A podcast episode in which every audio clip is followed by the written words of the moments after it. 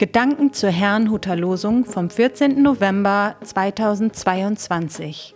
Der Losungstext aus Hesekiel 14, Vers 6 lautet: So spricht der Herr, kehrt um und wendet euch ab von euren Götzen. Der Lehrtext dazu steht in Römer 12, Vers 2. Stellt euch nicht dieser Welt gleich, sondern ändert euch durch Erneuerung eures Sinnes, auf das ihr prüfen könnt, was Gottes Wille ist, nämlich das Gute und Wohlgefällige und Vollkommene. Es spricht Angela Mumsen. Erneuerter Sinn. Im heutigen Losungswort aus dem Buch Hesekiel lesen wir eine klare Aufforderung Gottes an das damalige Volk Israel. Kehrt um und wendet euch ab von euren Götzen. Der Hintergrund dafür war, dass einige der Leiter zu den Propheten gekommen waren, um Gott zu befragen. Doch die einzige Wegweisung, die sie erhielten, war der Aufruf zur Umkehr und eine Warnung, das zu missachten. So sollten sie die Götzen aus ihrem Leben entfernen, wenn sie sich Gott nähern wollten. Götzendienst und Umkehr zu Gott sind jedoch nicht nur Themen des Alten Bundes. Die Aufforderung zur Umkehr finden wir auch im Neuen Testament.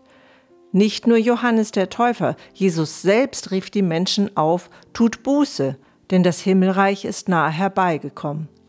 Es ist erschütternd, wenn wir im Buch der Offenbarung lesen, dass die Menschen trotz all der Gerichte, die auf sie kamen, keine Buße taten. Ebenso finden wir im Neuen Testament Warnungen vor Götzendienst, und das nicht nur mit Blick auf Götzenbilder. So wird beispielsweise auch Habgier als Götzendienst bezeichnet. Letztendlich kann alles, was sich zwischen Gott und uns stellt, zu einem Götzen werden, wenn es Macht über uns bekommt. Müssen wir nun ständig alles kontrollieren, um ja nicht vom Weg abzukommen? Ich glaube das nicht. Im Lehrtext heißt es, stellt euch nicht dieser Welt gleich, sondern ändert euch durch die Erneuerung eures Sinnes. Menschlich gesehen sind Veränderungen nur durch Arbeit und Anstrengung machbar. Ohne Fleiß keinen Preis. Oder, wie ein anderes Sprichwort sagt, vor den Erfolg haben die Götter den Schweiß gesetzt. Die Erneuerung, von der im Lehrtext die Rede ist, wird jedoch von Gott bewirkt, und zwar durch den Heiligen Geist in uns.